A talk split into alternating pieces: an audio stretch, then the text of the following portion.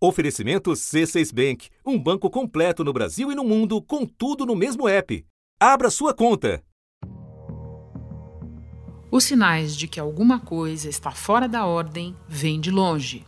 Em 3 de abril de 2018, o Supremo Tribunal Federal estava prestes a decidir em plenário se o ex-presidente Lula deveria ser preso após a condenação em segunda instância no caso do triplex do Guarujá. Na ocasião, o general Eduardo Vilas Boas escreveu em uma rede social: Asseguro à nação que o Exército Brasileiro julga compartilhar o anseio de todos os cidadãos de bem de repúdio à impunidade e de respeito à Constituição, à paz social e à democracia, bem como se mantém atento às suas missões institucionais. A declaração foi vista como uma pressão sobre os ministros do STF. No governo do capitão reformado do Exército, eles não apenas se multiplicaram em funções executivas. Jair Bolsonaro mais do que dobrou o número de militares em cargos civis no Poder Executivo na comparação com 2018. Então tem essa troca prevista na área da comunicação social, a gente já falou essa semana da troca da Petrobras com o general Luni Silva, ou seja, dois militares em uma semana que o presidente escala para funções diferentes. Como tiveram pleitos atendidos. Reforma da Previdência foi concluída, agora Congresso discute as mudanças nas regras da aposentadoria dos militares. Está desequilibrado, né? a gente nota que tem mais benefícios do que cobrança de sacrifícios dos militares. E função repaginada na cartilha do presidente da República. O meu exército brasileiro jamais irá às ruas para manter vocês dentro de casa. O meu exército brasileiro e a nossa polícia militar, a nossa polícia rodoviária federal que está aqui, é obrigação nossa lutar por liberdade, lutar por democracia. Nem todos se enquadraram. E no final de março veio a mudança. Os chefes das Forças Armadas decidiram colocar os cargos à disposição em solidariedade ao ex-ministro da Defesa, Fernando Azevedo e Silva. Mas o presidente Jair Bolsonaro se antecipou ao movimento e determinou as trocas nos comandos do Exército, da Marinha e da Aeronáutica. Agora, a associação entre militares e política escala de patamar. O comando do Exército anunciou que não punirá o ex-ministro da Saúde, Eduardo Pazuello. Um procedimento interno apurava se Pazuello cometeu transgressão militar por ter participado de um ato político de apoio ao presidente Jair Bolsonaro. Da redação do G1, eu sou Renata Loprete e o assunto hoje é a maior crise com o envolvimento das Forças Armadas desde a redemocratização do Brasil. Um episódio para entender como chegamos até aqui e a caixa de Pandora que se abre com o endosso do comando do Exército às vontades de Jair Bolsonaro. Neste episódio, eu converso com o cientista político Otávio Amorim Neto, professor da Fundação Getúlio Vargas do Rio de Janeiro, especialista em questões militares. E depois com o ex-deputado federal Raul Jungmann, que no governo Fernando Henrique foi ministro da Reforma Agrária e na gestão Temer ocupou as pastas da Defesa e depois da Segurança Pública. Segunda-feira, 7 de junho. Otávio, começando com uma metáfora. Se o passe livre para o general Pazuello fazer política pode ser descrito como a serpente, você acha correto a gente dizer que o ovo apareceu lá atrás, em 2018, quando o então comandante do Exército ameaçou o Supremo sobre a eventualidade de conceder ao Lula um habeas corpus para concorrer na eleição? Sem a menor sombra de dúvida, essa grande confusão entre Bolsonaro e as Forças Armadas começa ali.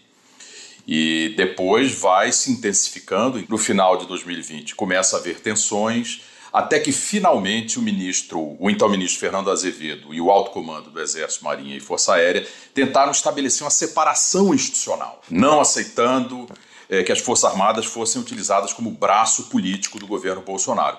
E aí vem a grande crise é, que se conclui no final de março deste ano com a demissão do general Fernando Azevedo e a, também a demissão do general Pujol, do almirante Ilques e do brigadeiro Bermudes. Que foi justamente a data da nossa última conversa.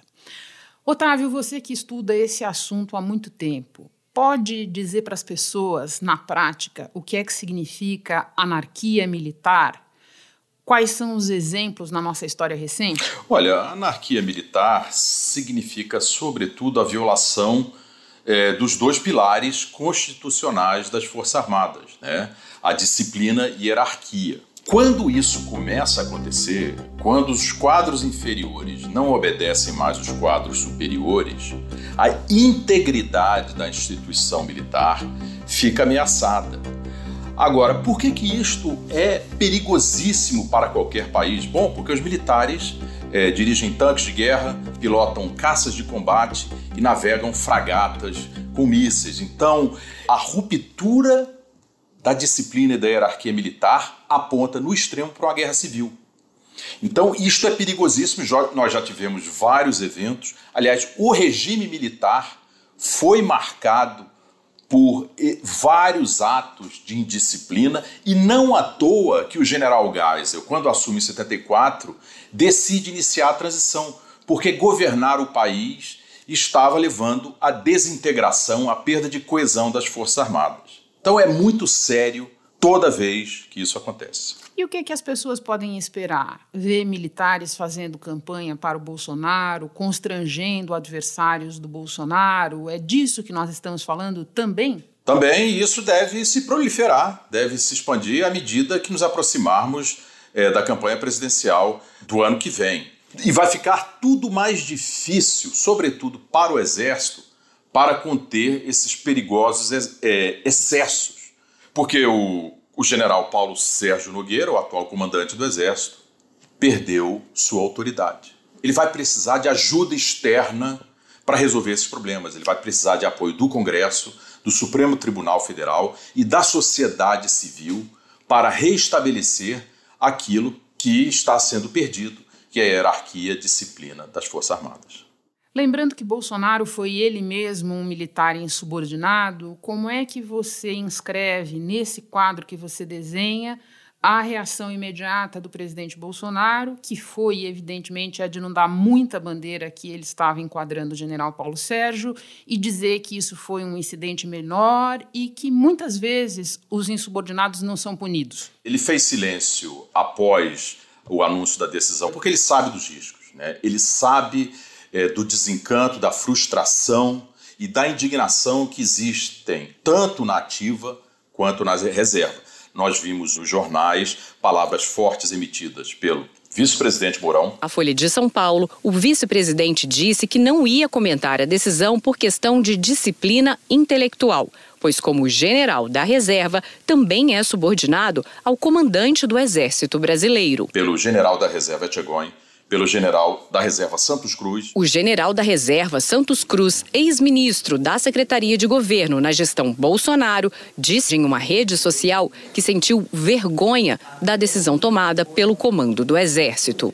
Escreveu: Sobre o conjunto dos fatos, é uma desmoralização para todos nós. Houve um ataque frontal à disciplina e à hierarquia, princípios fundamentais à profissão militar. E pelo general Paulo Chagas além do ex-ministro da Defesa, Raul Jugman.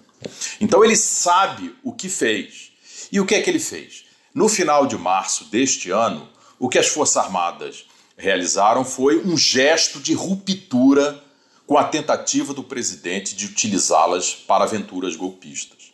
Bolsonaro foi derrotado ali, não aceitou e se vingou agora. E o que é que aconteceu? A decisão do general Paulo Sérgio significa um gesto de subordinação, de capitulação política eleitoral a Bolsonaro, porque afinal, um general da ativa, o general Pazuello, ex-ministro da Saúde, participa de um óbvio evento político no Rio de Janeiro e não acontece nada. Por enquanto, a mensagem emitida pelas Forças Armadas no final de março permanece, mas a confusão nas relações entre Bolsonaro e as Forças Armadas voltaram ao estágio anterior a dezembro de 2020, a dezembro do ano passado, quando o general Pujol disse que a política não deveria entrar nos quartéis. Em nenhum momento não queremos fazer parte da política governamental ou política é, do Congresso Nacional e muito menos queremos que a política entre no nosso quartel. Bom, o Pazuello ainda tem muita encrenca pela frente por causa da CPI da Covid que investiga a gestão desastrosa dele no Ministério da Saúde. Mas por enquanto ele sai leve, solto e com cargo no governo no momento em que PMs Brasil afora estão prendendo sem amparo legal, como aconteceu em Goiás, e em alguns casos arrebentando também vídeo que aconteceu em Pernambuco. O descontrole de parcelas da PM, o alinhamento com Bolsonaro já é uma realidade, Otávio. As pessoas falam em riscos, mas a gente já não está vendo isso acontecer? Isso está acontecendo. Nós ainda não sabemos a, a extensão desse fenômeno nas polícias estaduais. Policiais militares detiveram e depois levaram para a sede da Polícia Federal em Goiânia um secretário estadual do PT por causa de um adesivo no capô do carro contra o presidente Jair Bolsonaro. O adesivo dizia: fora Bolsonaro, genocida. Tá, os governadores, vários governadores dizem que as polícias estaduais, a, a polícia estadual dele ou dela está sob controle, mas tem dúvida a respeito do controle que os outros governadores têm. Então há uma confusão enorme, tá? Há uma ambiguidade enorme a respeito do desejo das polícias estaduais de obedecerem aos governadores. E, e é isso que interessa ao bolsonarismo.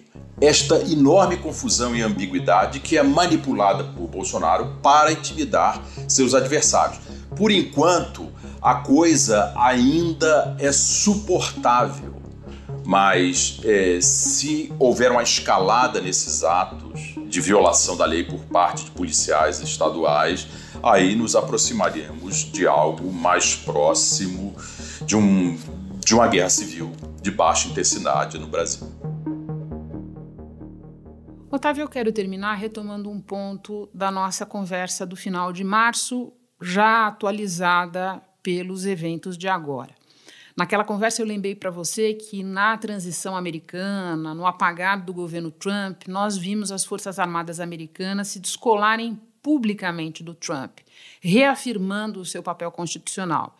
E que nós nunca tivemos nada parecido com isso aqui no Brasil. Otávio, a gente vê o tempo todo a resenha, a análise, dizendo que há insatisfação dos generais com o que está acontecendo, com o alinhamento do governo.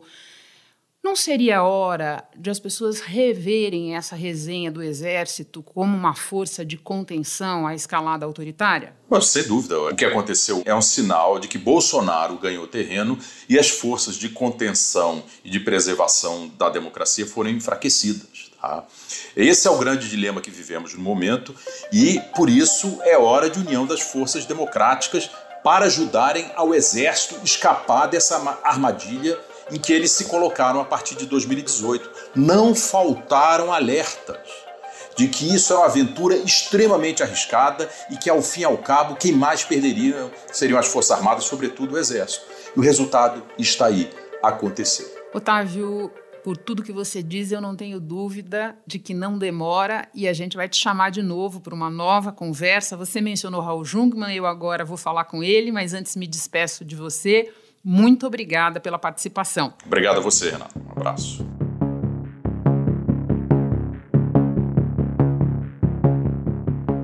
Ministro, já no Brasil redemocratizado, a pasta da defesa foi modelada para ficar nas mãos de um civil, que faria, digamos assim, a interlocução dos comandos das forças com a presidência da República, com o poder eleito. Né?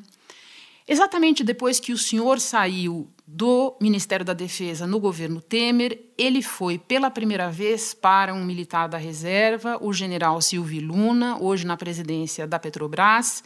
Isso nunca mais mudou e agora nós temos no Ministério da Defesa não apenas um general da reserva, mas um perfeitamente alinhado com o presidente Jair Bolsonaro e que, inclusive, participa de atos e decisões políticas do governo. Ministro, onde é que a função do Ministério da Defesa se perdeu e qual é a consequência desse desenho que nós temos hoje? Renata, é, nos países democráticos, de democracia consolidada, o controle sobre as Forças Armadas é exercido, sobretudo, pelo Congresso Nacional. Evidentemente que o Ministério da Defesa foi concebido para que ele fosse tocado por civis. Mas a nossa grande falha está no fato de que o Congresso Nacional não assume as suas responsabilidades, não lidera e não tem projeto e tampouco faz uma fiscalização eficiente a respeito da defesa nacional e também das nossas Forças Armadas.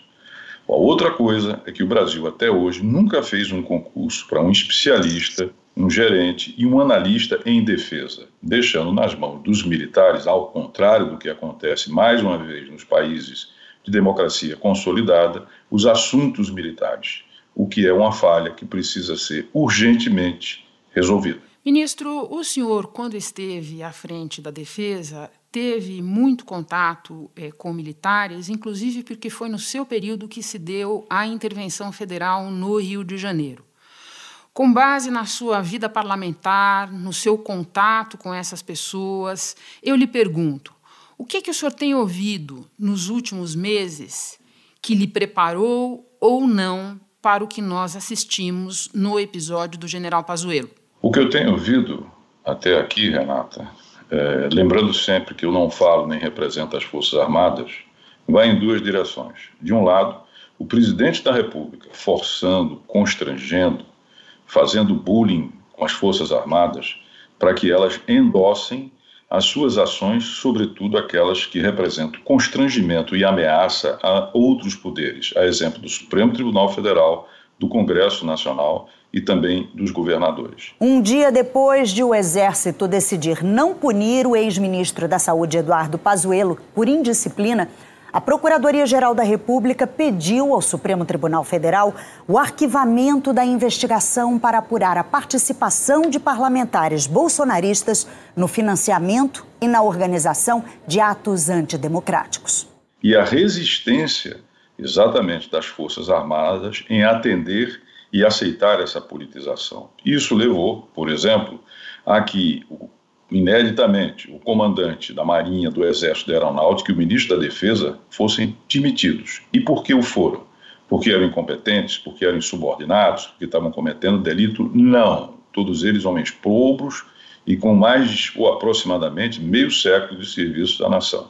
Eles foram demitidos porque não aceitaram endossar as ações e os atos de constrangimento e ameaça do presidente da República. Agora, o que nós vimos no episódio do salvo-conduto do Pazuello, digamos assim, não foi propriamente resistência, né, ministro? Especialmente no desfecho. Não, não foi. E eu acho que a decisão final ela é simplesmente indefensável e inaceitável. Por quê? Porque quando um militar ele comete uma transgressão e ele fere a hierarquia, a disciplina, ele está ameaçando a própria essência da Força Armada, no caso o Exército, a Constituição e a democracia. Isso é claro por pressão do presidente da República. E o comandante da Força se vê diante de um dilema. Se ele se contrapõe diretamente ao presidente da República, ele está cometendo uma indisciplina. Se ele não se contrapõe, esse presidente vai, paulatinamente, como aconteceu na Venezuela de Chávez, vai destruindo a Constituição e a democracia. Mas acho também ruim e preocupante você começar a povoar cargos no governo com militares. Menino. Isso é o que aconteceu na Venezuela. Isso é a chavização. Ministro, o senhor mencionou o Congresso há pouco e isso me fez lembrar de que na quinta-feira passada, quando saiu o comunicado do Exército livrando Pazuello de punição, muitas pessoas reagiram à altura da gravidade do momento. O senhor falou, outro ex-ministro da Defesa, Celso Amorim, falou também, parlamentares, lideranças da sociedade civil, e, no entanto, naquele dia nós não ouvimos palavra nem do presidente da Câmara, nem do presidente do Senado. E o Supremo, o senhor sabe, vem sob ataque do atual governo, não é de hoje. Daí eu lhe pergunto: de onde virá a resposta institucional, se é que virá, ministro? Em primeiro lugar, Renata, o Congresso Nacional não tem exercido as suas responsabilidades. A Constituição dá ao Congresso as mais extremas decisões que uma nação pode tomar sobre si mesma, que é fazer a guerra e declarar a paz. Portanto, já deveria ter regulamentado há muito tempo a presença, na verdade, a ausência de militares da ativa no governo. Depois da chegada de Eduardo Pazuello como número dois do Ministério da Saúde, encarregado da gestão da pasta, os nomes de militares nos cargos de confiança na saúde, eles vêm crescendo. O Diário Oficial da União trouxe a nomeação de nove oficiais das Forças Armadas para cargos estratégicos no Ministério da Saúde. Eles vão controlar, por exemplo, áreas de planejamento, orçamento, finanças, inovação, além de assessorias da Secretaria Executiva e também do ministro. São cargos de segundo escalão. O que não tem sido feito e que, portanto, está na base e é também responsabilidade do Congresso Nacional pelo que está acontecendo. A decisão de não punir um general da ativa, apesar das proibições previstas no Estatuto dos Militares e no regulamento disciplinar do Exército, gerou uma movimentação na Câmara dos Deputados em favor da votação de uma proposta para impedir que militares da ativa ocupem cargos políticos na administração pública. Primeiro sinal de resistência seria regulamentar a ausência é, de militares da ativa em governo, já que as Forças Armadas são instituições de Estado e não se confundem com instituições de governo. Em segundo lugar, é preciso que todas as forças democráticas, partidos, Congresso, parlamentares, liderança, mídia, poderes, deem apoio à hierarquia e à disciplina no Exército, que está sendo solapada pelo comandante em chefe, ou seja, o presidente da República. Ministro, vira e mexe alguém atribui ações ou omissões estranhas dos militares ao fato de que eles, abre aspas, não querem a volta do Lula em 2022, fecha aspas. Nem eu, nem o senhor, nem ninguém sabe quem vai ganhar no ano que vem ou se Bolsonaro será reeleito. Agora, o mundo já virou de cabeça para baixo se nós estamos aqui discutindo se os militares vão ou não aceitar a vontade soberana do eleitor, não? Sem a menor sombra de dúvida, posso lhe assegurar que a vitória de Lula, de Moro, de Huck, de Dória e, evidentemente, a continuidade do presidente da República não significará nenhum desalinhamento das Forças Armadas com a Constituição e com o seu papel de instituição de Estado. Não existe veto, pode existir simpatias, mas de forma alguma nós devemos temer que as forças venham a recusar ou realizar ou fazer algum veto com relação a qualquer um dos candidatos. Me preocupa muito mais a ação das polícias estaduais, como nós vimos recentemente no estado de Pernambuco. A polícia de Pernambuco identificou e afastou o policial que atirou no rosto de um homem durante um protesto no Recife contra o governo Bolsonaro. Manifestação terminou com bombas de efeito moral e balas de borracha. Jonas Correia de França, de 29 anos, foi atingido com uma bala de borracha no olho quando fazia uma videochamada. Jonas não estava no protesto, passou por ali porque tinha ido ao mercadinho comprar carne. O que aconteceu em Pernambuco é gravíssimo, porque uma manifestação da oposição inteiramente ordeira foi reprimida pela força, pela polícia militar, inclusive acarretando na perda de visão de dois cidadãos, o que é inaceitável. E por isso, a exemplo do que se passa com o general Pazuello, que se pede a punição em nome da hierarquia, da disciplina do Exército e da Constituição, a mesma coisa se pede que venha acontecer no estado de Pernambuco. A responsabilização e a punição dos que cometeram esse ato selvagem, para que não sirva de exemplo, para que isso venha a ocorrer em outros estados, em outras situações, sobretudo quando em 2022 teremos uma eleição, tudo indica, muito polarizada e muito acirrada. Ministro, muito obrigada pela conversa. Bom trabalho para o senhor. Eu sou que agradeço, Renata, e fico à disposição.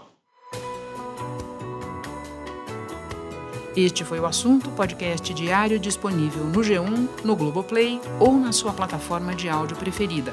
Vale a pena seguir o podcast no Spotify ou na Amazon, assinar no Apple Podcasts, se inscrever no Google Podcasts ou no Castbox e favoritar no Deezer. Assim você recebe uma notificação sempre que tiver novo episódio. Eu sou Renata Loprete e fico por aqui. Até o próximo assunto.